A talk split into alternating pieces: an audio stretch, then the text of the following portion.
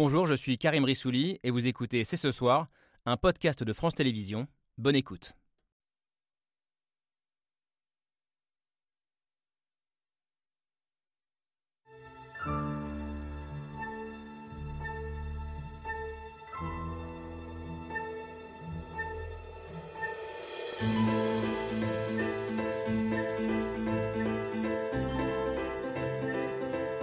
Bonsoir à toutes et à tous, soyez les bienvenus sur le plateau de C'est ce soir. Antonio Gutiérrez, hier en Égypte, à l'ouverture de la COP27. Nous sommes sur l'autoroute de l'enfer climatique et nous avons toujours le pied sur l'accélérateur. L'humanité a le choix, coopérer ou périr. Ce sera soit un pacte de solidarité climatique, soit un pacte de suicide collectif. Le secrétaire général de l'ONU s'est trouvé les mots pour alerter et toucher les consciences, mais saurons-nous passer de la parole aux actes pour faire face à ce qui est peut-être le plus grand défi de l'histoire de l'humanité? Un pacte de solidarité, c'est bien l'enjeu principal de la conférence pour le climat qui a mis les inégalités climatiques au cœur des débats. Est-il normal, par exemple, le Pakistan, qui émet moins de 1% des gaz à effet de serre au niveau mondial, subisse de plein fouet les effets meurtriers du réchauffement climatique. Les pays riches ont-ils une dette envers les pays en développement? Devons-nous désigner des coupables qui doivent payer pour leurs crimes climatiques Enfin, est-ce moralement acceptable de demander aux pays pauvres de limiter l'exploitation de leurs énergies fossiles pour sauver la planète? Des questions passionnantes en espérant que les réponses le soient aussi. C'est ce soir, c'est parti.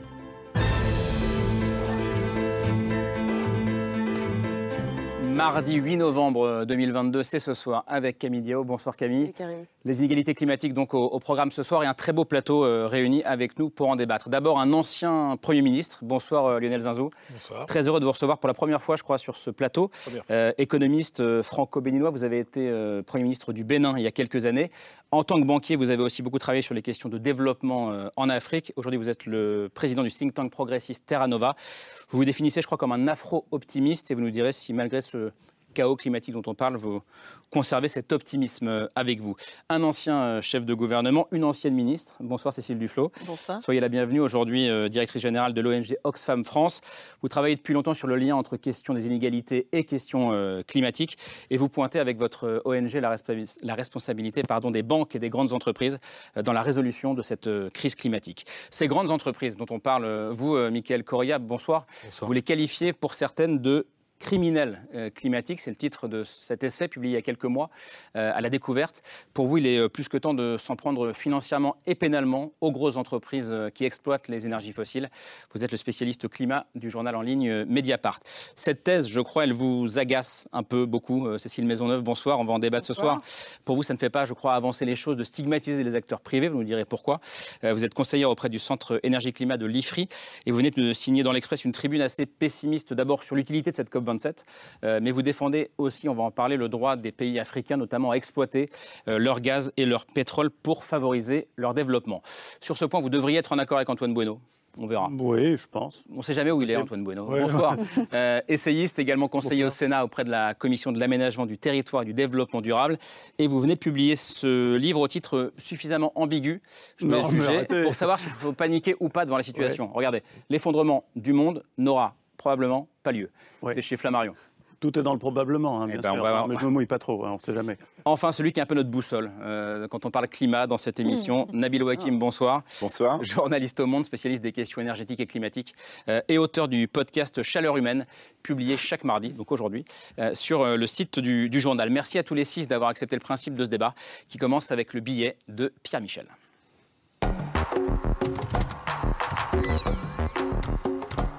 Compenser, dédommager les effets du changement climatique Derrière l'idée de solidarité, il y a cette question qui va payer. It is either a climate solidarity pact or a collective suicide pact. Et si on se donnait tous la main? When nations come together in common cause, there is always room for hope. Peut-être, mais est-ce possible de se donner la main tout en mettant la main à la poche? Die Staaten mehr internationale Solidarität die von den Folgen des Klimawandels am härtesten betroffen sind. Solidarité avec les pays les plus impactés. We come to COP to address this injustice. Les premiers à payer le réchauffement, les derniers à y contribuer, ce sont les pays les moins développés. Africa contributes less than 3% of the pollution responsible for climate change. Les pertes sont déjà là, on peut déjà les chiffrer. By 2050, climate impacts could cost African nations US dollars 50 billion annually. Perte et dommage à la COP27, tout le monde était d'accord sur le constat. Quant à qui va payer, c'est tendu entre les pays développés. Les pays qui sont vus souvent comme les plus pauvres sont des solutions à la lutte contre le dérèglement climatique. Alors, par ici la monnaie. The United Kingdom is delivering on our commitment of 11.6 billion pounds. Le Royaume-Uni paie, la France paie, les Pays-Bas paient. 1.8 billion euros by 2025. Alors que les États-Unis et la Chine restent les plus gros pollueurs de la planète, sur les 100 milliards de dollars par an promis par le Nord pour aider le Sud, il n'y aurait que l'Europe qui s'acquitte de sa note. J'ai besoin qu'on se dise des choses. Les Européens payent, on est, mais simplement le problème c'est qu'on est les seuls à payer. Il faut que des pays payent, mais aussi que des entreprises payent. In the first half of this year, six fossil fuel companies made more than enough money to cover the costs of major climate damages in developing countries. Elle s'appelle Gazprom, Aramco ou China Energy. À L3, elle pollue presque autant que la Chine ou les États-Unis. While they are profiting, the planet is burning. On les appelle des criminels climatiques et c'est peut-être là que doit commencer la justice.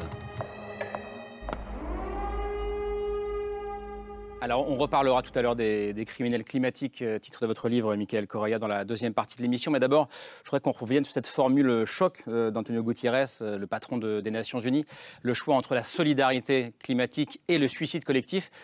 Comme ça, Cécile Duflo, on pourrait dire que ce n'est pas vraiment un choix cornélien. en fait, on n'a pas le choix du tout. Pourquoi est-ce que c'est si difficile de faire ce choix entre les deux? Il y a plusieurs, euh, j'allais dire plusieurs options. Un, il y a du déni. Je n'arrive pas à croire qu'il n'y ait pas quand même chez certains l'idée que oui, c'est quand même plus compliqué que ça, on verra. Le deuxième, c'est du cynisme. Euh, du cynisme notamment quand aujourd'hui on sait que investir dans les fossiles, ça rapporte beaucoup plus d'argent. Donc on sait que c'est ça qui détruit euh, notre climat et pas la planète, l'habitabilité pour les humains de la planète. Je pense qu'il faut avoir mmh. bien ça en tête. Et enfin, peut-être que c'est une forme d'irresponsabilité collective où on regarde toujours l'autre c'est un peu comme, euh, le Kiring, euh, cette course de vélo où il faut être le dernier à démarrer. Et, en se disant, bah, tant que les autres n'ont pas démarré, j'y vais pas. Je crois qu'il y a ces trois options-là qui, sinon, euh, ne permettent pas de comprendre une absurdité totale, c'est-à-dire qu'on crée une planète inhabitable pour notre propre espèce. Qu'est-ce que vous répondez, vous, Lionel Zinzou, à cette, à cette question que j'ai posée à Cécile Duflo Est-ce qu'il a posé les questions dans les bons termes, Antonio Gutiérrez? Suicide collectif ou solidarité? Les, formules sont très fortes, elles sont très légitimes. Euh, et je crois que la COP, ça sert aussi à, rendre pour l'opinion publique mondiale euh, ce service important de, prendre conscience. Hmm. Alors, moi, ce qui me frappe, c'est que le déni du monde euh, riche, c'est pas seulement le déni du risque pour la planète, mais c'est aussi le déni de la responsabilité, hmm. c'est le déni de la justice, au présent, c'est-à-dire euh, c'est le déni du développement, de la faculté de se développer.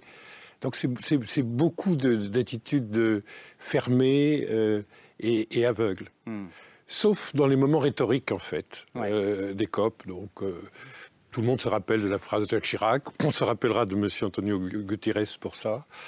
Mais il montre un ressentiment, un besoin de justice très très fort, je crois, dans les peuples jeunes. Hmm. les pauvres. Les peuples jeunes, qui sont les peuples jeunes, juste pour euh, bien comprendre oh ben, Vous avez une Afrique qui a une moyenne d'âge de 18 ans et demi. Ouais. Enfin, pas une moyenne, une médiane. La moitié hmm. de la population a moins de 18 ans. C'est-à-dire des, peuples, des, peuples qui se disent euh, vraiment à 18 ans et demi de médiane ou de moyenne, euh, nous ne sommes pas responsables de, l'état de la planète. Voilà. mais dans 15 ans, 15 à 20 ans, ils seront 25% de la population active. Hmm. Parce que le monde riche vieillit, parce que la Chine vieillit, et aujourd'hui, ils arrivent à collecter entre 2 et 3% des ressources privées, d'épargne et publiques d'investissement pour la transition. Donc il faut en tenir compte faut te dire quoi. Michael Correa.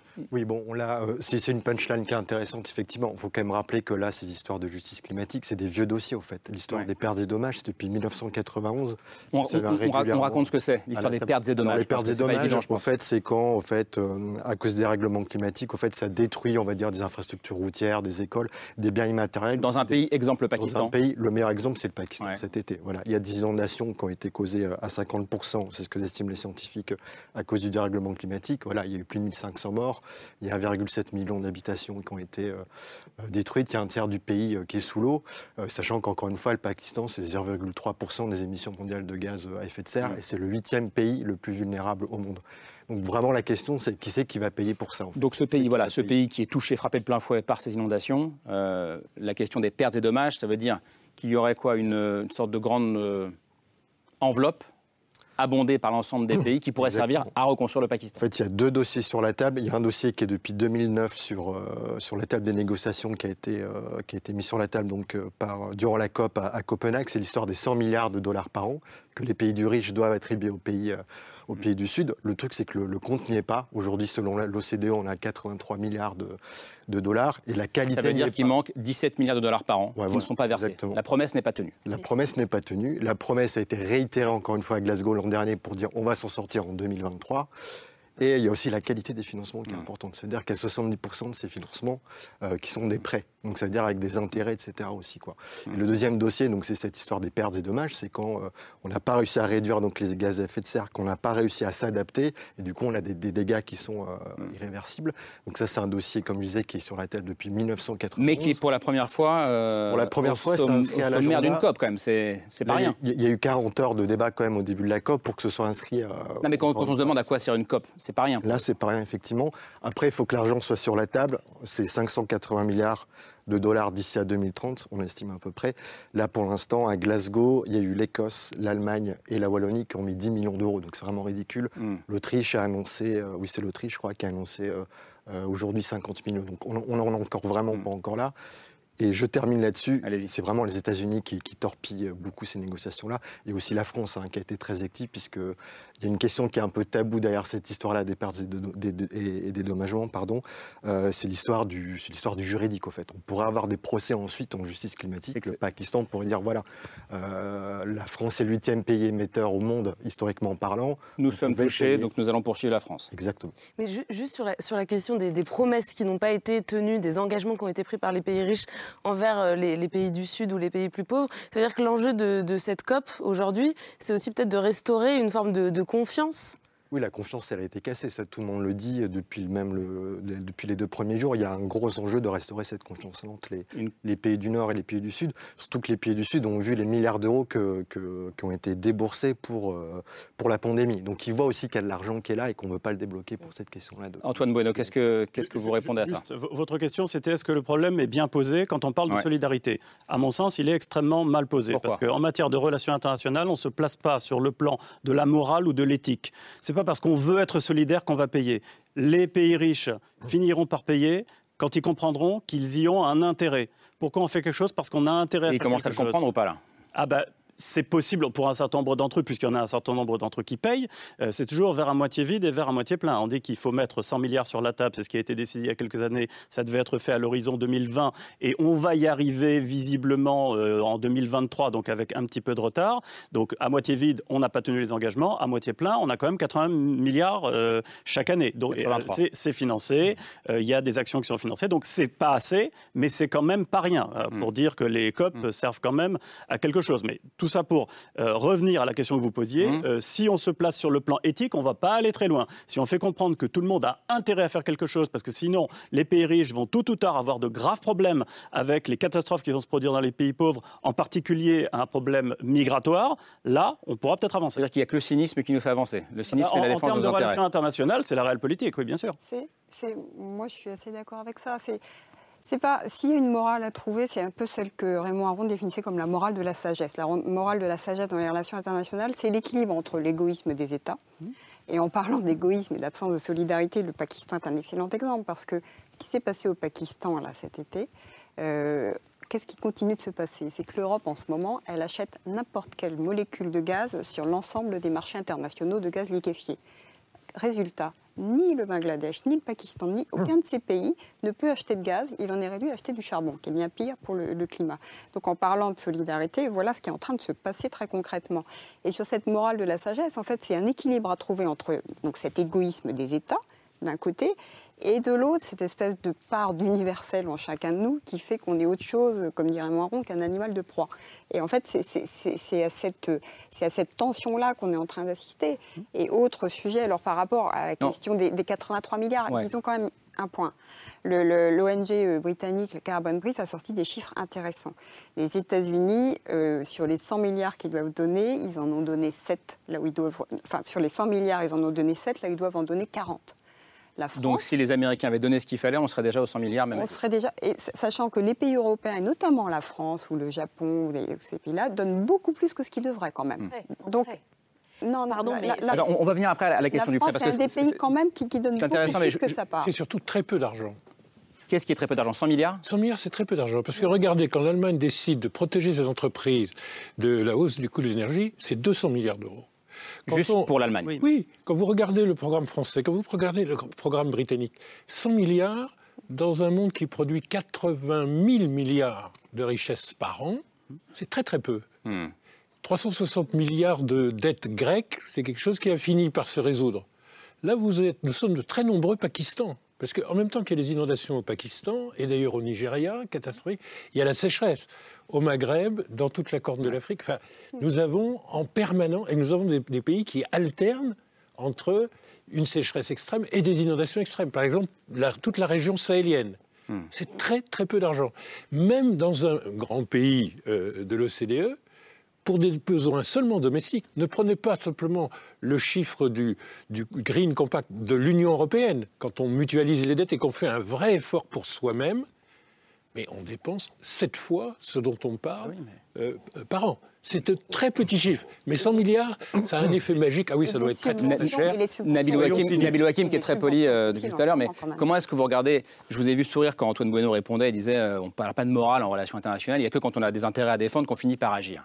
Non, il y a deux choses. La première, c'est juste pour, pour bien expliquer euh, pourquoi en fait ça doit nous intéresser cette question-là. C'est parce que la manière dont fonctionne le réchauffement climatique, c'est qu'en fait, les émissions de gaz à effet de serre qui sont dans l'atmosphère, c'est celles que nous, on a émises depuis longtemps. Michael Correa disait tout à l'heure, on est le huitième émetteur. On n'est pas aujourd'hui le huitième émetteur, euh, euh, la France euh, tout seul. On est le huitième émetteur en émissions cumulées. Parce qu'en fait, depuis la révolution industrielle, c'est nous, les pays développés, qui faisons de la combustion d'énergie fossile. On utilise depuis la révolution industrielle du charbon, du gaz, du pétrole. Et c'est ça qui cause le réchauffement climatique. C'est pour ça qu'on a une responsabilité historique. Évidemment, on peut dire que l'argument moral ou éthique n'est peut-être pas suffisant pour agir, mais je crois qu'il est quand même important parce qu'en fait, c'est nos émissions. C'est-à-dire que c'est le fruit de notre activité économique, de notre développement de, de nos ancêtres, de nos ancêtres, de celles qui ont produit le monde dans lequel on vit là, les chaises, les tables, les voitures avec lesquelles on roule, tout ça, euh, qui, nous ont amenés dans cette situation-là. Et donc du coup, c'est dans ce cadre-là qu'il faut comprendre cette discussion. Hmm. Ensuite, sur le rôle des COP. Oui, bien sûr, évidemment, euh, on ne fait pas de la politique avec des fleurs, donc euh, on ne va pas convaincre les gens simplement en leur disant il faut que vous soyez gentils les uns avec les autres. Simplement, quand même un point. Ce que racontent les négociatrices et les négociateurs des COP, et ça, Laurence Tubiana, euh, qui a négocié l'accord de Paris, le raconte bien, c'est que c'est quand même des moments dans lesquels il peut se passer des choses. Parce que quand les représentants des États euh, développés entendent ce que racontent les États qui sont victimes du changement climatique, entendent ce que disent euh, des États insulaires qui sont en train littéralement de perdre leur pays, entendent ce que peuvent raconter mais, les. Mais, ça, ils le disent depuis des années. Je me souviens de 2009 à Copenhague. On, se souvient du fameux Conseil des ministres sous-marins des, des Maldiviens à l'époque. Euh, c'était il, y a 13 ans. Évidemment, évidemment, on, est, on va dire les choses très simplement oui, on est très en retard, oui, évidemment, on n'est pas sur la bonne trajectoire, euh, c'est très grave. Voilà. Maintenant, je crois qu'il ne faut pas sous-estimer le fait que dans des moments comme celui-là, eh ben, en fait, il peut y avoir des coups d'accélérateur. Je ne dis pas ça parce que je suis résolument optimiste et que je pense que c'est Parce que c'est la seule solution, c'est d'être optimiste. Mais c'est parce qu'en fait, on n'a pas d'autre choix. C'est-à-dire que la diplomatie climatique est imparfaite, elle a plein de défauts, mais en fait, si on ne met pas tout le monde autour de la table pour à un moment donné pouvoir exercer une pression collective sur les risques euh, que nous courons tous avec euh, le le, réchauffement climatique, on n'y arrivera pas. Donc malgré tout, il faut que dedans, et moi, et, c'est là où je suis pas complètement d'accord avec Antoine Menon, je pense que c'est important que l'ONU ait là-dedans une dimension, y compris morale, qui soit forte, parce qu'à un moment donné, bah, il y a des gens qui doivent pouvoir se regarder dans la glace et se dire, bon, bah, en fait, les investissements que je fais, que je sois un État ou une grande compagnie euh, euh, pétro-gazière, euh, les choix que je fais de politique publique, on parlait de 100 milliards tout à l'heure, Lionel Zinsou parlait de, de l'Allemagne, en France, on a dépensé 100 milliards en quelques mois pour soutenir soutenir notre consommation d'énergie, en particulier les énergies fossiles. Euh, c'est la prime pour pouvoir euh, payer son essence moins cher, le, hmm. le, bouclier tarifaire pour payer son gaz moins cher. On comprend pourquoi on le fait. Mais ce que je veux dire, c'est que ces sommes-là, elles ne sont pas à la hauteur des besoins qu'il y a pour faire face aujourd'hui au changement climatique. D'abord, je voudrais, je voudrais dire deux choses. La première, c'est que nous sommes, nous les pays dits développés, ceux qui avons le plus émis, mais à l'inverse, les dix pays qui vivent le plus violemment les catastrophes climatiques aujourd'hui ont émis moins de 0,13% des émissions cumulées. Donc ce sentiment d'injustice, il est hmm. très justifié. Ils sont vraiment pas responsables de ce qui leur tombe sur la tête. Et la deuxième chose sur les accords internationaux, euh, moi qui reste totalement optimiste parce que c'est pas un sujet. Enfin, cette question climatique, c'est on a les moyens financiers, techniques, cognitifs de d'y faire face. Il y a eu dans l'histoire deux grands accords euh, internationaux qui ont, porté leurs fruits. Le premier, celui sur ce qu'on appelait le trou dans la couche d'ozone, ça a fonctionné. Il n'y avait pas un intérêt particulier, il y avait un intérêt collectif de préserver notre planète, enfin notre espace vital. Et la deuxième, le deuxième, c'est un accord sur la chasse à la baleine. On a fait ce moratoire pour éviter l'extinction des grands cétacés et ça a fonctionné. Ça veut dire qu'on n'agit pas uniquement par égoïsme ou par défense de nos intérêts. Ça veut dire qu'on a, on a déjà été capable et qu'on est capable de le faire. Et la deuxième chose, c'est que face au climat, en fait, la seule vraie technique valable, c'est la coopération.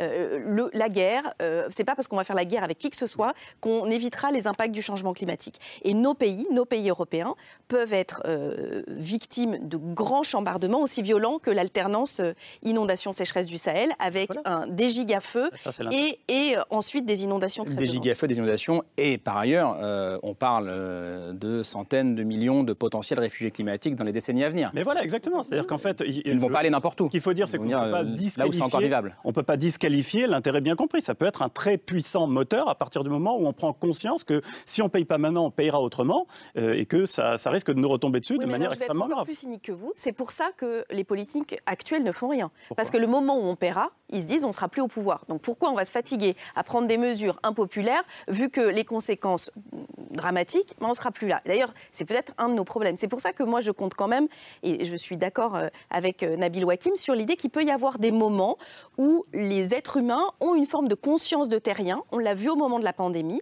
Et la pandémie a montré qu'on pouvait prendre des virages très rapidement. On a cloué tous les avions au sol, on a passé des millions de gens en télétravail en 48 heures. Donc on est capable de le faire.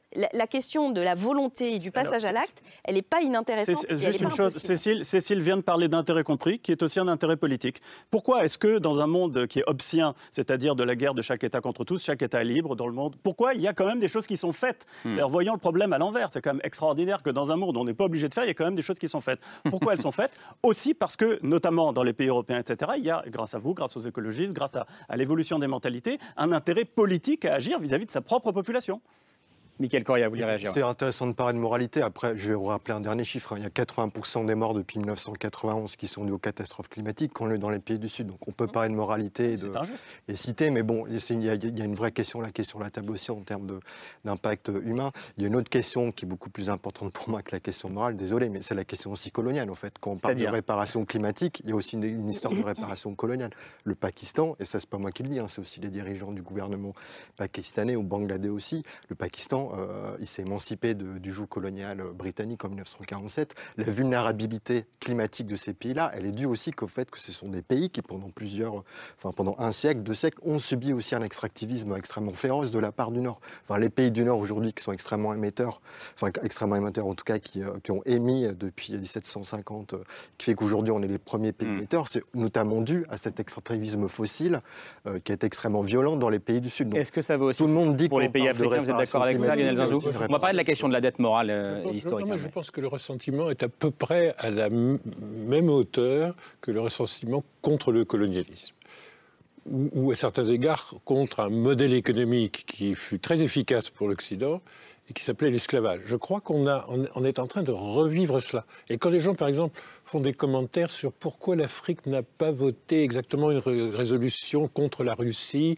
mais pour les États-Unis, n'a pas vraiment fait hmm. le choix, parce qu'il y a quand même une distanciation qui se crée dans les, opinions publiques. Hmm.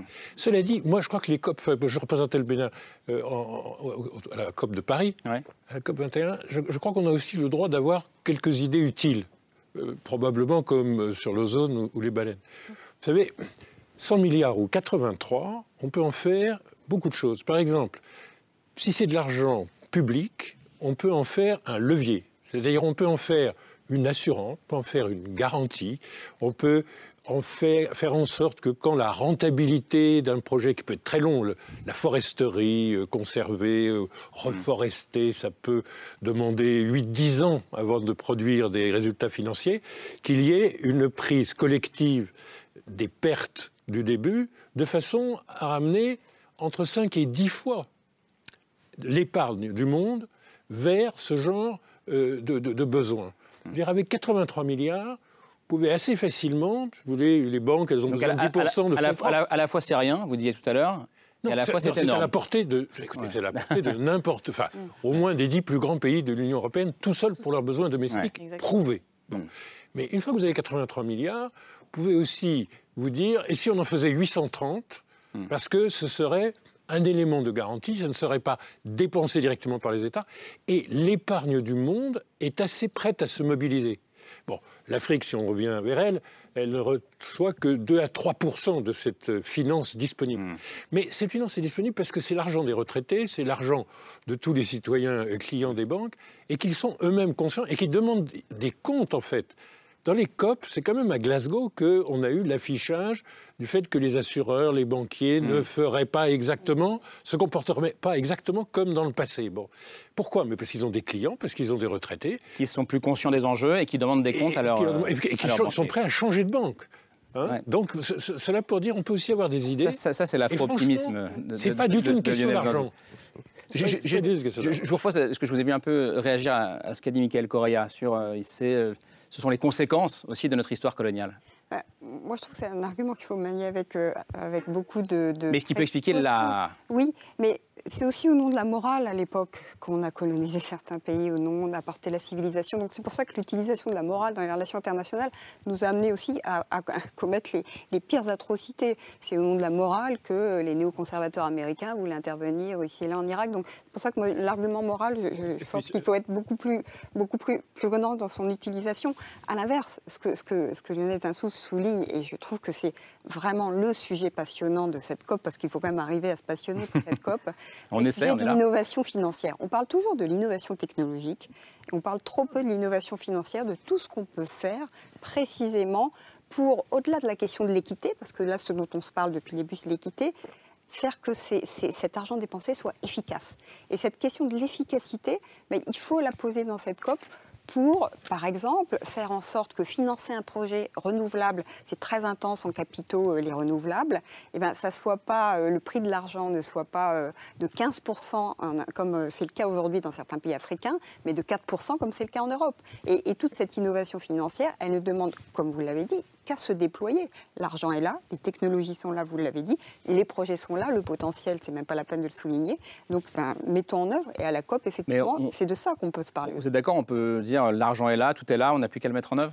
Alors, oui, d'une certaine manière, l'argent est là, mais c'est vrai qu'il est très mal utilisé. Ouais. C'est-à-dire qu'aujourd'hui, euh, il y a énormément d'argent au nord comme au sud qui sert pour subventionner l'usage des énergies fossiles, y compris euh, dans un certain nombre de pays du sud qui sont eux-mêmes producteurs de pétrole et de gaz, et donc euh, qui euh, permettent à leur population de payer moins cher leur plein d'essence ou le gaz pour se chauffer ou pour, ou pour mmh. l'industrie. Et donc là, il y a un vrai sujet de comment on utilise l'argent qui est déjà là. Ensuite, la question, c'est à quoi doit servir l'argent?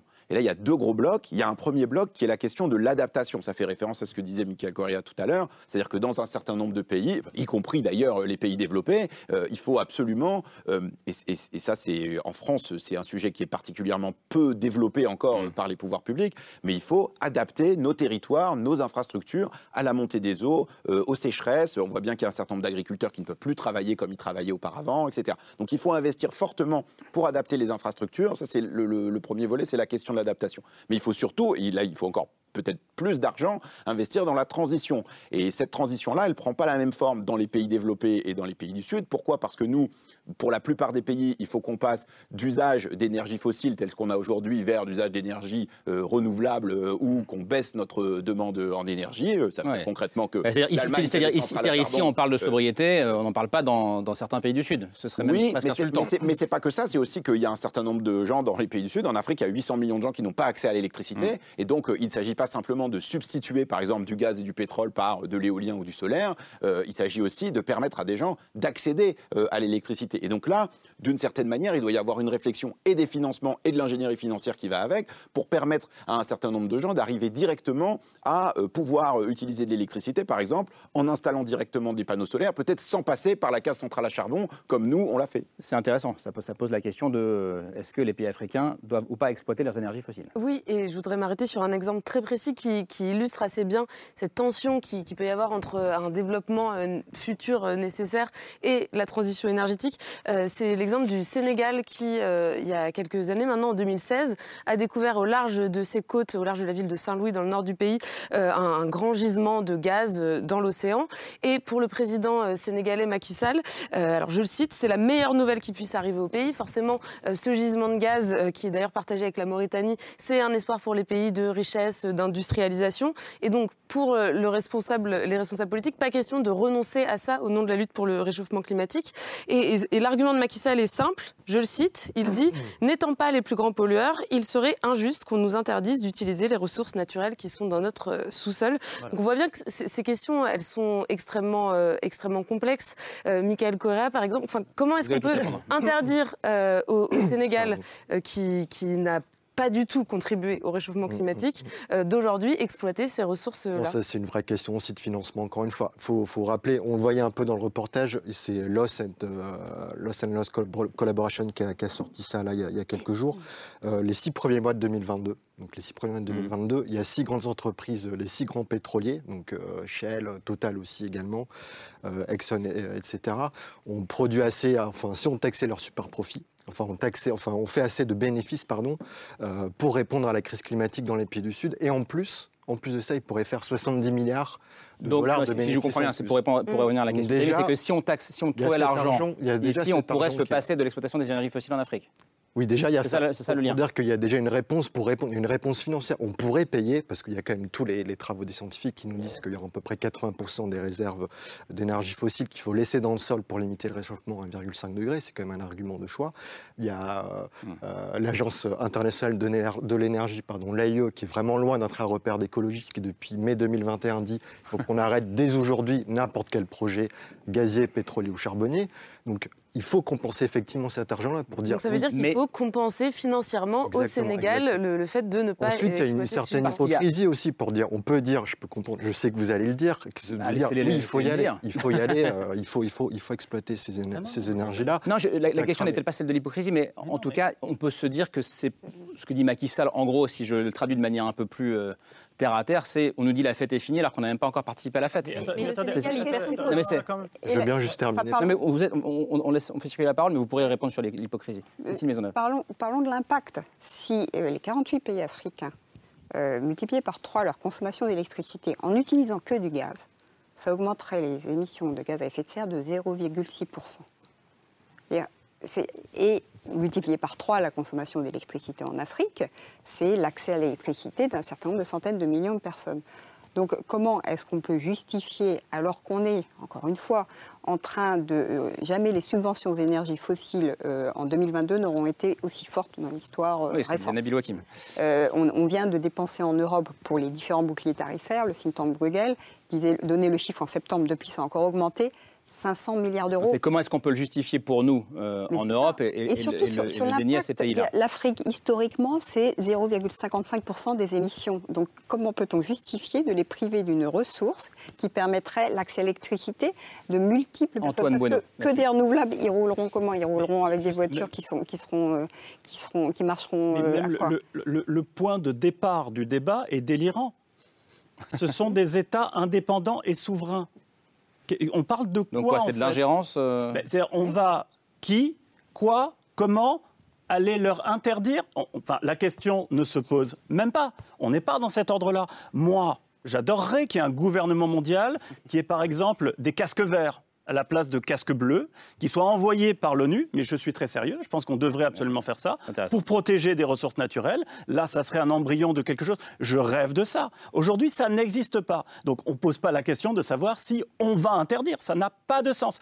En revanche, il y a quelque chose d'extrêmement puissant qui pourrait conduire à ce qu'on n'exploite pas ça dans tel ou tel pays. C'est qu'on mette au point euh, des, un système de marché et des technologies qui vont faire que ces euh, énergies-là seront moins rentables. C'est tout. Et ça, c'est pareil. C'est de l'intérêt bien compris. Le jour où faire du solaire, de l'éolien, ça sera ça. et on n'est pas très très loin de ça. Mm. Euh, ça va devenir plus rentable que euh, d'aller euh, exploiter du gaz ou, ou, du pétrole. Ça, on peut le faire aussi avec des taxes internationales. Ça, oui, ça c'est possible. Mais c'est en jouant sur les prix qu'on y arrivera. Cécile Duflin. Ce qu'il faut faire très attention parce que au Sénégal, il y a beaucoup de Sénégalais qui sont très opposés à euh, la gigantesque centrale à charbon qui a été installée et au fait de forer des nouveaux euh, puits de gaz pour une raison très simple. Le dérèglement climatique au Sénégal, c'est 4 mètres d'augmentation du niveau de la mer sur une partie des côtes. C'est la disparition euh, d'une partie de Saint-Louis. Donc la, la réalité, c'est que même si ça augmente de peu, effectivement, vous l'avez dit, l'AIE a dit, on ne n'ouvre pas de nouveaux gisements déjà. Et effectivement, là où vous avez parfaitement raison, c'est de dire que l'effort doit être fait chez nous. Mais l'effort doit être fait partout. C'est-à-dire qu'il faut aussi changer de modèle. Changer de modèle, ça veut dire qu'il faut investir trois fois plus, c'est ce qu'a dit aussi l'AIE, bah sur les énergies renouvelables d'ici 2030. Et que les solutions en matière d'énergie renouvelable, on ne les a pas toutes trouvées encore. Je rappelle, et, et quand on parle de solutions scientifiques, la Terre reçoit chaque minute où nous parlons 7000 fois plus d'énergie du Soleil que celle que nous consommons, toute énergie cumulée.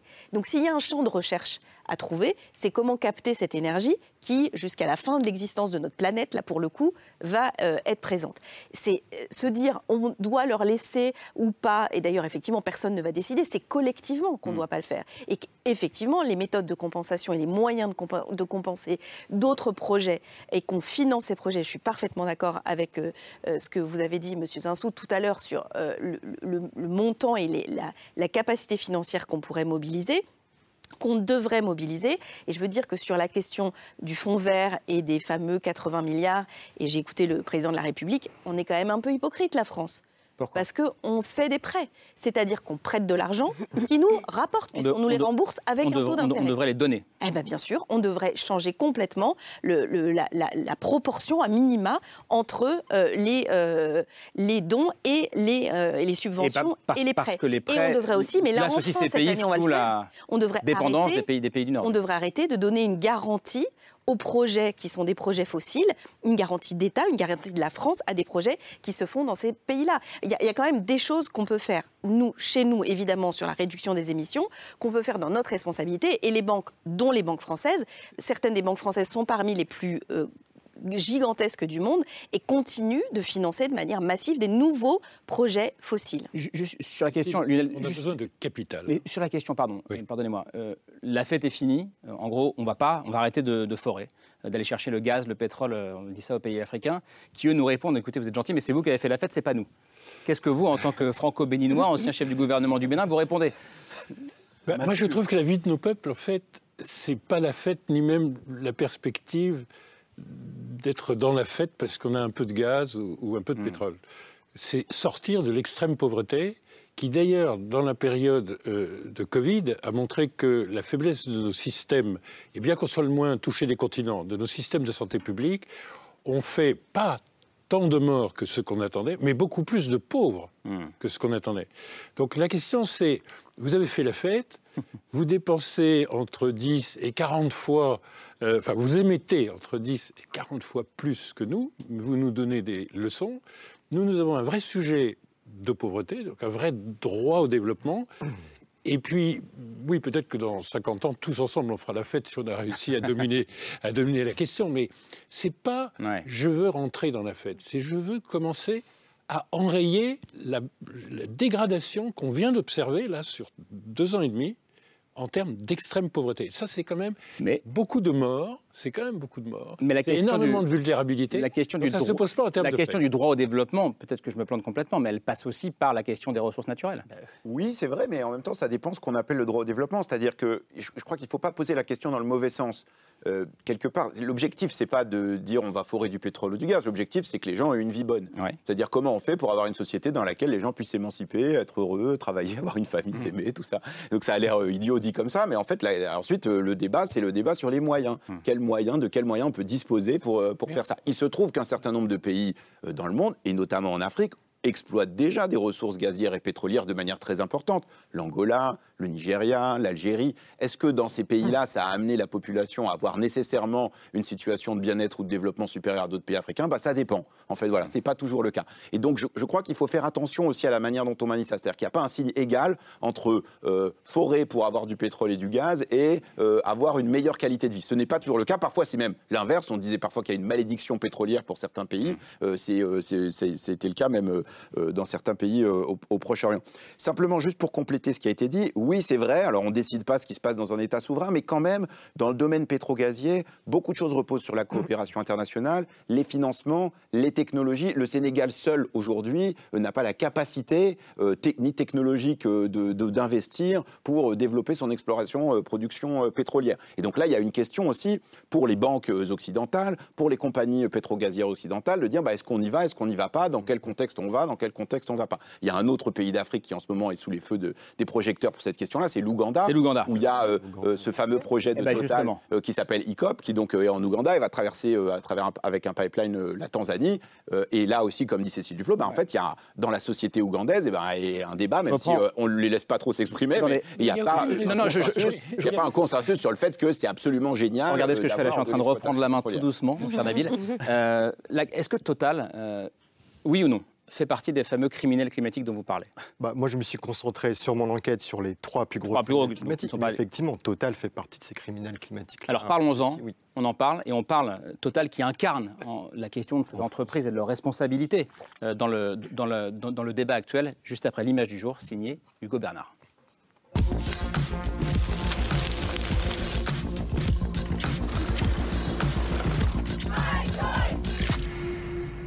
L'image du jour, c'est une action coup de poing.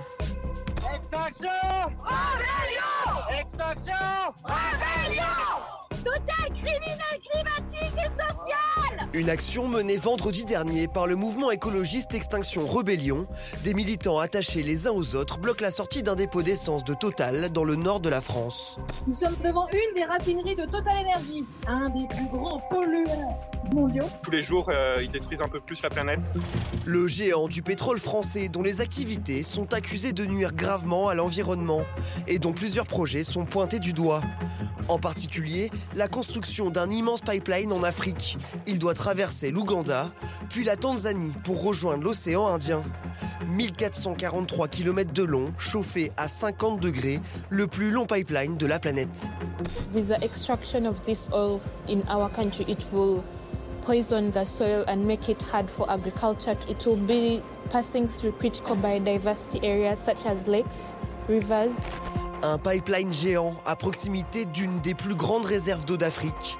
Selon les ONG, le chantier a déjà mené à près de 100 000 expropriations, suscitant de vifs débats jusqu'au Parlement européen. Total Énergie complice de, de violations des droits humains en Ouganda et en Tanzanie. Total Énergie coupable de crimes contre l'environnement. Total Energy doit sortir de l'impunité et de l'irresponsabilité. Au plus haut sommet de l'État, le sujet embarrasse. Interrogé hier en marge de la COP27 en Égypte, Emmanuel Macron a tenté de trouver une position entre défense de l'environnement et défense des intérêts français. Monsieur le Président, est-ce que vous êtes prêt à condamner publiquement ce projet? La France ne soutient pas financièrement ce projet. Qu'est-ce que j'ai fait? Je défends les entreprises françaises.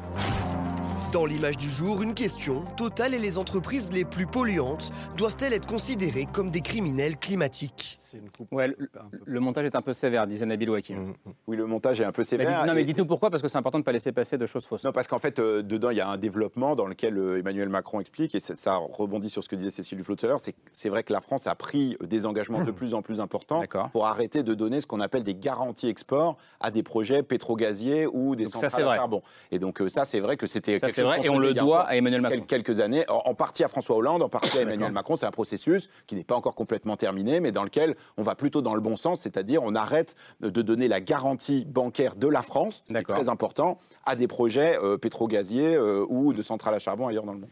Michael Correa, criminel climatique, euh, même si vous ciblez surtout les trois plus gros, c'est-à-dire euh, le russe Gazprom, euh, Ouais. le chinois euh, China Energy, et le saoudien, et le saoudien, Saudi Aramco. Euh, Est-ce que c'est une appellation volontairement provoque, criminel climatique, ou c'est une réalité pour vous Non, non, j'ai fait attention. Il a au levé mot. les yeux aussi à Antoine Bueno déjà. Ouais, ouais, j'ai fait, j'ai fait, j'ai fait attention au mot qui a été choisi. hein. C'est un peu provocateur, mais en plus, ça souligne, ou en tout cas, ça sous-entend une question judiciaire aussi. Alors, pourquoi j'ai choisi ce mot-là, criminel climatique?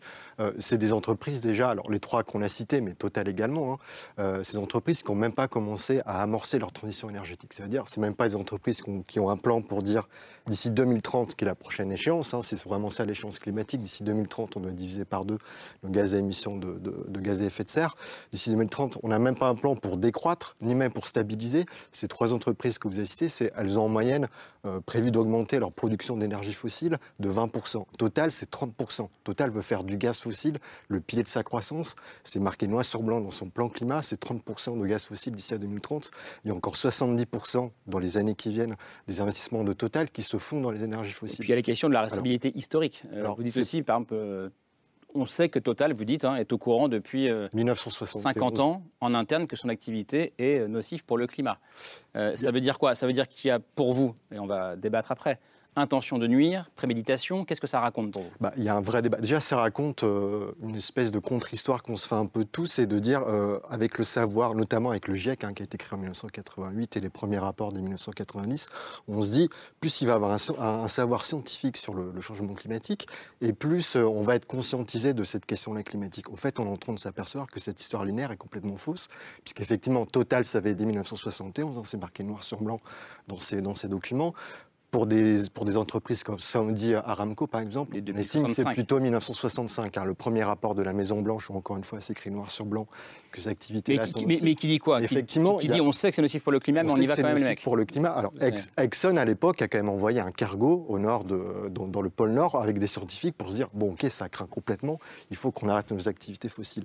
Et actuellement, euh, aux États-Unis, il y a le Congrès américain qui est en train d'auditionner les géants pétroliers, notamment Exxon, pour leur dire mais qu'est-ce que vous avez fait au fait? Vous savez depuis au moins 30-40 ans, vous savez sciemment que vos activités sont nocives et vous continuez à mettre sur le marché du pétrole, du gaz et, euh, et du charbon. Donc, c'est pour ça que c'est criminel, c'est que c'est des gens qui mettent ça sur le marché sciemment et encore une fois à contre-courant, à rebours de, tout, de toutes les recommandations scientifiques de l'ONU ou de Euh, je, je- je voudrais juste entendre Cécile Maisonneuve là-dessus parce que ça me fait penser à ce que vous avez dit dans l'Express. euh, je sais pas si ça a un lien ou pas. hein, euh, la semaine dernière, où vous disiez attaquer en justice euh, des banques ou stigmatiser Total Energy, par exemple, c'est, je vous cite, hein, Le fait d'une intelligentsia environnementaliste d'abord motivée euh, par l'anticapitalisme et ça ne sert pas la cause climatique. Non, C'est violent dit comme ça, mais c'est ce que vous avez écrit. Oui, ça, ça a même été enlevé quand ça a été publié.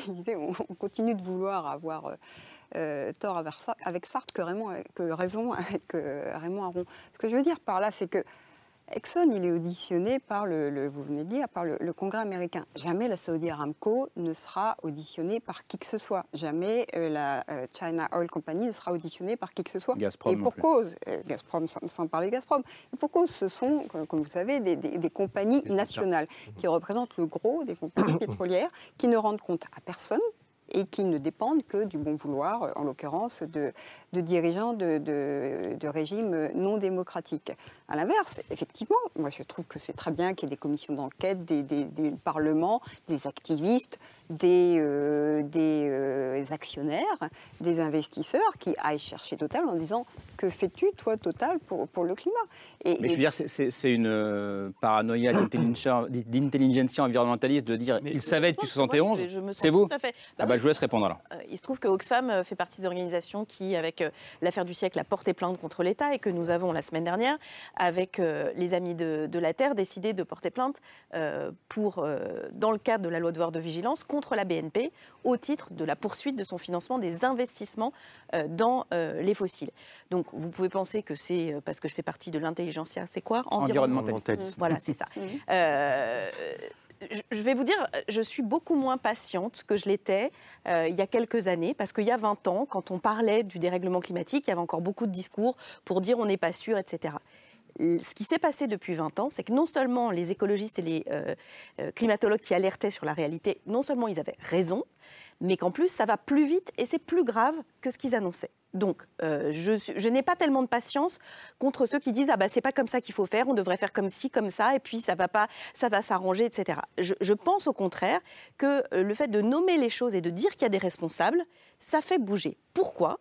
Parce que tout simplement, chacun est euh, face à, euh, alors je ne sais pas si c'est sa conscience, mais au moins face à son risque pénal. Je vais dire les choses aussi nettement euh, qu'elles existent. C'est comme l'amiante. L'histoire de l'amiante, c'est que ceux qui produisaient de l'amiante savaient parfaitement les conséquences.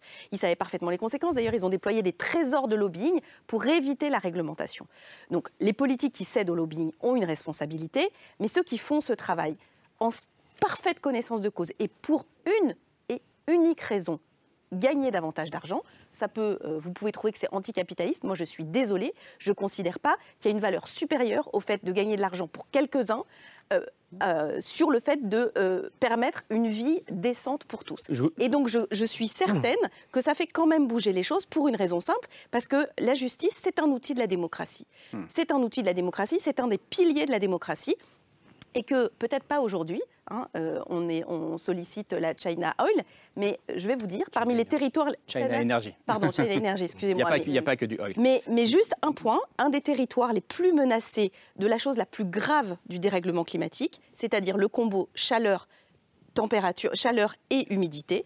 Quand vous, avez, quand vous dépassez un certain stade, stade de température et d'humidité, l'espèce humaine, notre corps, biologiquement, ne peut plus transpirer. Donc, on ne peut pas vivre et on meurt en quelques heures. C'est la plaine de Pékin. C'est la plaine de Pékin et probablement, ça, on parlait de 2050-2060, c'est en train de se rapprocher beaucoup. Et à ce moment-là, je peux vous dire que les Chinois, quand ils prendront un virage sur l'aile, ils le prendront, mais à la vitesse de l'éclair. Euh, comme nous, on n'est pas capable de le faire. il nous, il nous reste un petit d'heure, donc je voudrais qu'on fasse circuler la parole. Allez-y, Antoine Bueno, Moi, sur moi, cette j'ai question-là. l'impression que ce que vous pointez, mais je vous, je vous pose la question, c'est le problème du dealer.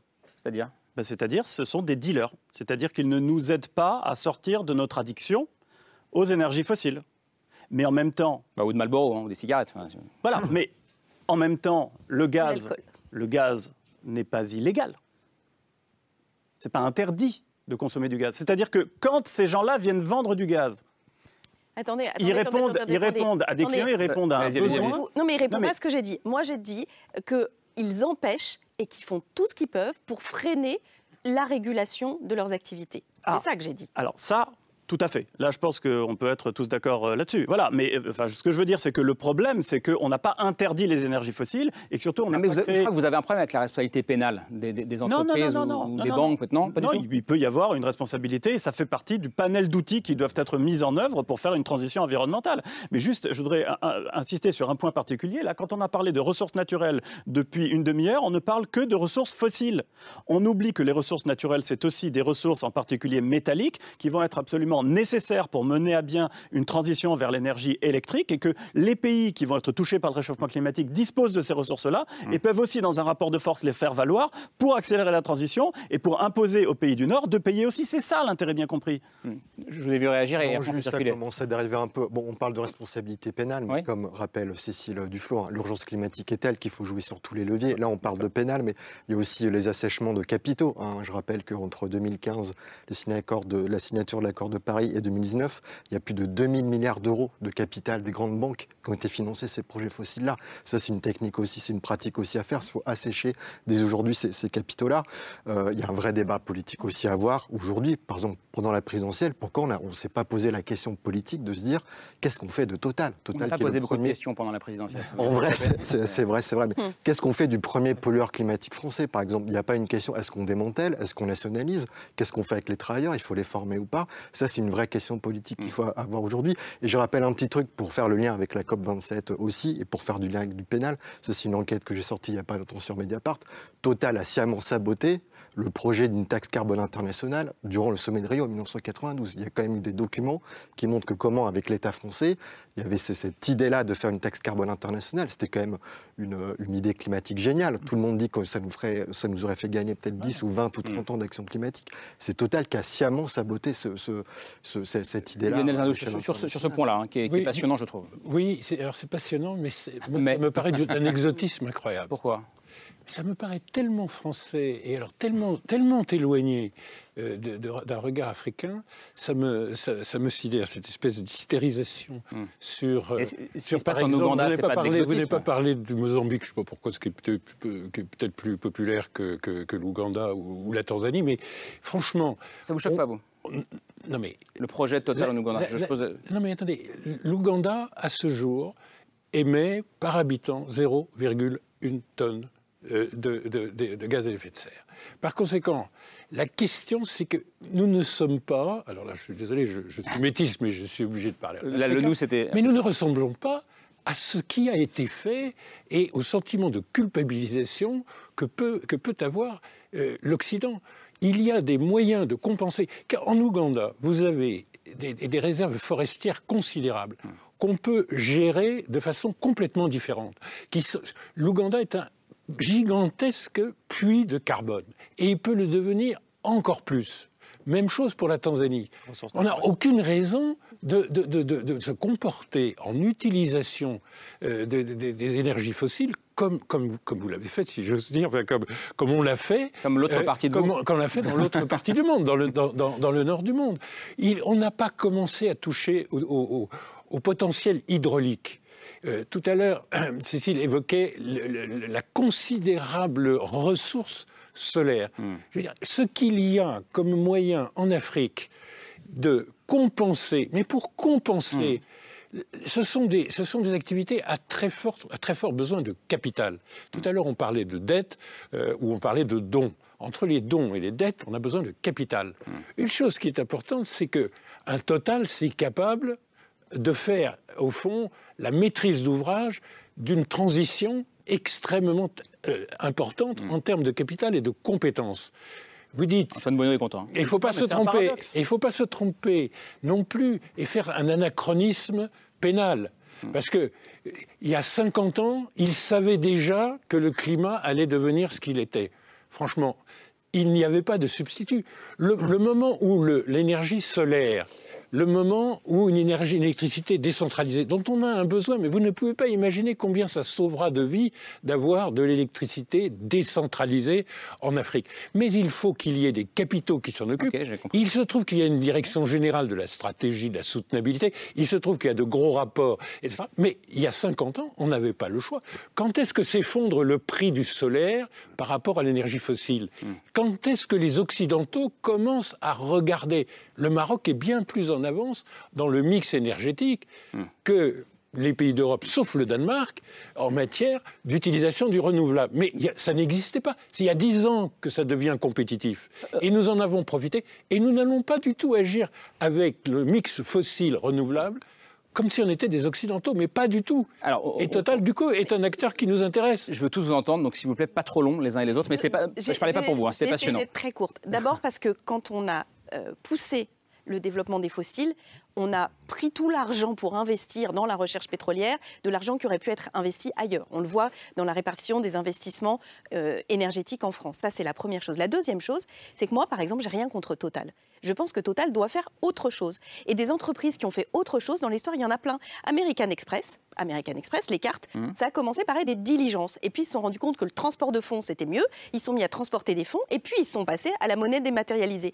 Donc, une entreprise, ça peut évoluer. Donc, il faut que Total. changement de nom. Total, oui. Et mais le S à énergie. C'est ça. Ah oui. Mais il faut que. Et le fait qu'il faut, il faut quand que- même beaucoup de il faut que renouvelables. dans le S, il faut que dans le S, non, quand euh, Total gagne, euh, fait 16 milliards de bénéfices. Ils en font quatre Et annonce en renouvelables. triomphe qu'ils qu'ils- qu'ils Ah investissent ça, un ça- milliard. Ça, c'est une courtoisie de M. Vladimir Poutine. Euh, ben, ça, ça, ça marche pas. Donc, je crois vraiment qu'il faut dire, et je suis d'accord avec Michael Correa, ces entreprises-là, elles doivent changer. Elles doivent faire autre chose. Elles- et donc, ça nécessite potentiellement un accompagnement pour certaines, y compris financier. Ça nécessite des contraintes réglementaires peut-être, mais il faut que ça change et il faut que ces entreprises bougent. Nabil Wakim sur euh, le développement intéressant hein, de, de Lionel Zinzo sur euh, notre regard, qui est peut-être pas le regard, euh, Alors, qui est il le même faut que le regard que certains pays Il faut africains. quand même voir, euh, le, le livre de Michael Correa parle de trois euh, entreprises qui ne sont pas des entreprises euh, européennes. Euh, et en fait, On il y a rappelle, hein, beaucoup. russe, chinoise, saoudienne. Mais qui sont extrêmement implantés en France et en qui- Europe. Bien sûr, mais ce que, je, ce que veux dire, c'est que là où c'est plus compliqué, c'est que c'est pas simplement un débat nord-sud, parce qu'il y a dans un certain nombre de pays du Sud des, compagnies, des compagnies pétrolières qui font d'énormes profits euh, où- et, et- et les populations n'en n'en bénéficient pas euh, nécessairement. Maintenant, je- moi, je crois aussi qu'il faut faire feu de tout bois, c'est-à-dire tous les, tous les moyens qu'on peut utiliser, il faut les utiliser. Euh, moi, j'avoue que là, quand on voit dans une situation euh, comme euh, celle dans laquelle on est maintenant, les profits considérables euh, des compagnies pétrolières et gazières partout dans le monde, bon, on se dit, euh, il serait quand même dommage de ne pas utiliser une partie, une partie de cet argent pour la transition. Donc il y a effectivement plusieurs options. Soit on pense qu'elles vont le faire par elles-mêmes, soit on pense qu'il faut les inciter très fortement, soit on pense qu'il faut les obliger. Mais c'est vrai qu'il y a dans ces entreprises, et c'est le cas chez Total, des compétences d'ingénierie qui, qui pourraient être très utiles à la transition. Aujourd'hui, elles ne sont pas utilisées suffisamment dans ce sens-là. Je ne serais pas aussi optimiste que Lionel Zinsou sur ce coup-là, parce qu'en réalité, on voit que euh, les, les capitaux qui sont engagés dans ces entreprises pour faire la transition sont encore une minorité, c'est-à-dire on investit beaucoup plus chez Total et chez les autres, c'est pareil, pour continuer à explorer du, pour, et produire On du pétrole le et du hein, gaz. 75-25, on disait. Voilà, c'est 75 ça. En pour gros, le fossile, ça, c'est 25 pour le 20, renouvelable. 80, euh, pour, pour euh, continuer à exploiter du pétrole et du gaz plutôt que pour investir dans les énergies renouvelables. Donc là, euh, la question qui se pose, c'est pour les États. euh, Antoine Bueno faisait le parallèle avec les dealers. Moi aussi, j'aime bien dire qu'on a une addiction aux énergies fossiles. Mais comment on fait pour lutter contre les addictions bah, On met en place des politiques publiques. On met en place des politiques publiques qui disent, ben, effectivement, ça c'est interdit, ça c'est réglementé, ça c'est contrôlé. Et ça, à l'inverse, on l'incite et on accompagne les gens qui sont euh, addicts à un certain nombre de produits pour les aider à, à- à- à changer. Voilà. Donc il faut trouver la méthadone euh, face. Un La dernier méthadone point, du- un du dernier point peut-être très rapidement, parce qu'on a beaucoup On parlé va, on va de climat pas, ici. on va pas ailleurs, là. Il faut- si, il on va ailleurs. Si, on va ailleurs, je il vois. faut, il faut juste quand même euh, dire quelque chose d'important parce que euh, on parlait tout à l'heure des, des puits de carbone et de la biodiversité en Afrique. Quand on fait des projets qu'on détruit de la biodiversité, on ne peut pas la remplacer par une autre biodiversité qu'on va créer ailleurs. Et donc on se tire aussi une balle dans le pied quand on détruit des forêts primaires qui sont des stockages Pour de faire, carbone. par exemple, le projet en Euh, Ouganda. Pour faire par exemple, Par exemple. des projets comme ça. Donc ça c'est vraiment important à prendre en compte, c'est-à-dire qu'il ne faut pas uniquement avoir euh, euh, le- la question de la transition euh, climatique. Il y a pas que le carbone. dans la tête. Il n'y a pas que le carbone. Il y a aussi la question de la biodiversité et elle est vitale aussi pour notre avenir. Cécile Maisonneuve. Je voudrais quand même qu'on se rappelle aussi d'où on parle, nous, Européens. On est en train de faire la démonstration au monde qu'on ne sait pas faire une transition euh, énergétique sans passer par une étape euh, avec euh, du gaz, notamment. On est en train de faire cette démonstration en Europe. Et on est en train, dans le même temps, de dire Ah, mais écoutez, vous, en Afrique, vous allez passer directement à un autre système énergétique qui ne fonctionne nulle part dans le monde, même dans des pays, euh, je vais dire, très avancés sur le plan des technologies. Par exemple, je pense à la Californie. Quel système? Un système avec Bah, un système 100% très- renouvelable. ça, on- 100% renouvelable, très décentralisé. Tout. La- la- la- par exemple, en Californie, c'est- en train de, de, de- de tourner à l'échec euh, complet. Donc, quand même, faire un pari faire un pari sur le modèle énergétique africain en disant ça ne sera pas pareil euh, et ils vont passer directement à l'étape 100% renouvelable alors qu'on est en train de démontrer qu'on n'est pas capable de le faire nous-mêmes, c'est quand même, je trouve, assez osé. Deuxième point, traiter dire, Total comme une entité totalement statique, dire euh, voilà, ils sont en train de rien faire. Je suis désolée, quand on regarde les stratégies de transition énergétique des grands énergéticiens dans le monde, c'est une des entreprises qui a, dès le début, eu la stratégie la plus intelligente. Ils ont racheté des actifs dans la distribution d'électricité, ils ont euh, investi euh, massivement dans les renouvelables. C'est quand même un acteur, Total est en train de devenir un électricien. Dans un certain nombre de pays, Total est un électricien, ce qu'ils sont en train de faire sur les bandes de recharge. Donc il y a quand même une métamorphose qui est en train de Vous se faire. pas dire ça. Michael quand il y a Correa. 70% des investissements encore qui sont. Mais bien sûr, puisque les ça s'appelle une projets, transition. juste pour faire un petit. Je veux dire, un Total n'a pas vocation à être Il y a les prochains projets fossiles que va mettre en place d'ici 2025 Total Énergie, c'est l'équivalent de 18 centrales au charbon. Vous pouvez, vous pouvez, vous pouvez pas nous dire, pardon, que, à l'inverse, ça- que- à que l'inverse- Total est en train de faire sa transition énergétique d'ici que si, 2025. bien sûr que si. Comparé- alors, on là aux entreprises de son à 18 secteur. centrales au charbon. Total est bien plus avancé que, des, de- que. BP ou Shell en matière de C'est vraiment le, le- le Lionel discours complètement moi, je suis tordu. entièrement indigné à ce que vous venez, de dire. Ce qui m'intéresse quand euh, Total mobilise des compétences et du capital, c'est que par exemple, il ne fait pas que euh, de la foresterie, chercher à faire de la biomasse, faire de l'électricité, il fait beaucoup d'agriculture. La complantation, c'est quelque chose qui n'intéresse pas, n'intéressait pas beaucoup les Occidentaux, mais qui est d'une tradition très importante. La complantation, euh, l'agriculture la sous la forêt, c'est- juste de planter et au fond avoir une agriculture sous la canopée. Et, et d'avoir des espèces qui permettent de fixer de l'azote dans le sol et d'améliorer la qualité des sols. Chez moi, ça veut dire qu'on passe de 5 tonnes à l'hectare euh, de rendement du manioc, qui un rendement déjà très élevé, c'est la calorie la moins chère au monde. Donc de Et 5 tonnes à combien? De 5 tonnes à l'hectare à on passe à 40 D'accord. dans une agroforesterie complète. Moi, j'ai besoin de gens qui viennent faire ça, qui viennent et, et qui viennent donner aux habitants, parce qu'il n'y a pas Donc que vous avez besoin de l'agriculture. Total vienne vous aider à faire ça, en gros. Si je- En tout cas, quand les gens se mettent un S et sont prêts à changer Énergie, de stratégie et à changer le mix, moi ça m'intéresse parce que, écoutez, je n'aurai pas les compétences et je n'aurai pas les capitales. Et on ne vit pas que de dons et de dettes. On a besoin de gens qui sont prêts à entreprendre. Total vient de signer un accord avec l'Ouganda qui franchement n'a eu aucun grand écho de- dans la presse. Sur le thème, on va mettre en place des, des- des capacités solaires euh, considérables. Mais, mais et, et- et ça, là, on parle en termes Hmm. de quelque chose qui ressemble plutôt à plusieurs tranches Ça veut nucléaires. dire que parallèlement, il y a, eu, un il y a le qui aura pro- 100 millions par- d'habitants. Parallèlement, il y a le projet euh, décrié euh, de, de pipeline. euh, Oui, mais enfin, il y, a, il y a ce dont vous venez de parler. Mais il y a un, oui, il y a, il y a- il y a un autre. Non, mais c'est- il y c'est a un intéressant autre parce que volet. on- on va devoir conclure, mais- qui va, qui, qui va venir le faire Je vous assure, les compétences et, et des maîtres d'ouvrage avec du capital, ça c'est quelque chose que C'est- nous cherchons c'est- partout dans le monde. C'est le pâté d'alouette. C'est problème, le pâté d'alouette. ah, un cochon, une alouette. C'est quoi ça Euh, Vous dites c'est un pâté d'alouette. Et, et ça, c'est quand même un sujet. La question, c'est celle des proportions.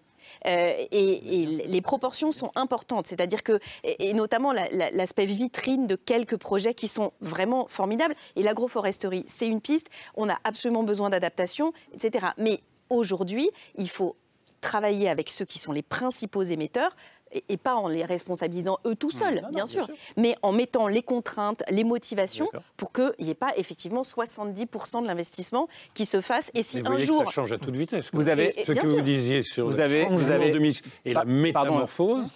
On l'a sous les yeux. Antoine Bueno Ça, va, ça pourrait être va avoir sujet 20 intéressant. secondes avant le choix de Camille. Alors, ok. Je sais euh, qu'il s'est servi donc, de donc je, vais, je, vais, je vais essayer. Total est une horreur, mais on peut en faire une partie de la solution. Et de toute façon, on ne fera pas de croissance durable sans encadrer le capitalisme. Et on aura besoin de ces boîtes-là pour tirer le dernier coup qu'on pourra tirer contre le réchauffement climatique, c'est-à-dire la géo-ingénierie, la captation directement du carbone dans l'atmosphère. Et elles y travaillent. Alors, on rouvre pas le débat. C'est un débat pour un autre.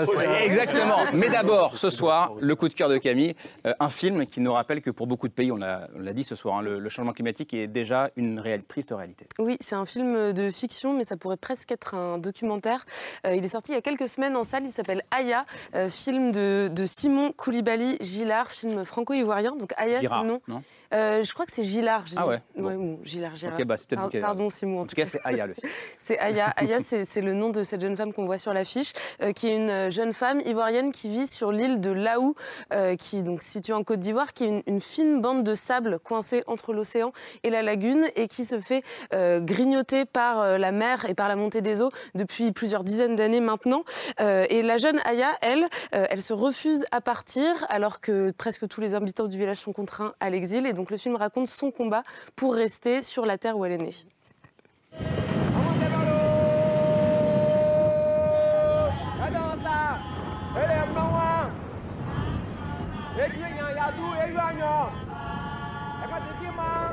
Akapajia kwa sababu.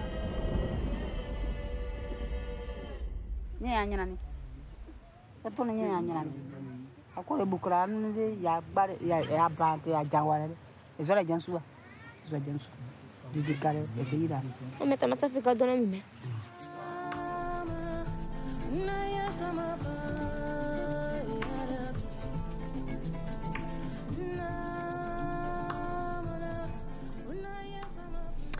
disais que c'était presque un documentaire aussi parce que les actrices et les acteurs du film sont des habitants de, ce village euh, de Laou et que le film a été coécrit avec eux. Et je rappelle juste que depuis les années 70 sur cette île, euh, c'est des, des centaines de maisons qui ont été englouties par la mer. Euh, ce sont des cimetières qu'il a, entiers qu'il a fallu déplacer euh, et des milliers de réfugiés climatiques à Abidjan et dans les autres villes alentours. Donc c'est un film qui nous rappelle, c'est un très beau film, mais qui nous rappelle aussi la réalité très très concrète du réchauffement climatique aujourd'hui. Et il est toujours en salle un petit peu partout. en France. Aya de Simon Koulibaly. Gillard, Gillard, c'est vous qui aviez raison.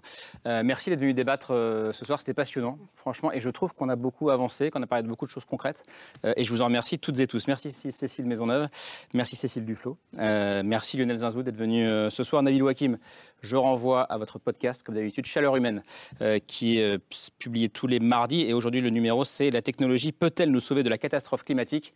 Ça devrait tous nous intéresser sur ce plateau. Merci beaucoup Antoine Bueno. L'effondrement du monde n'aura probablement pas lieu, publié chez Flammarion. Il est ici. Et merci euh, Michael Correa. Euh, Votre livre à vous qu'on a cité à plusieurs reprises, Criminel climatique, enquête sur les multinationales qui brûlent notre planète, c'est à la découverte. Euh, merci Camille, on se retrouve demain. Ce sera aux alentours de 22h35. Merci à vous de votre fidélité. Ciao.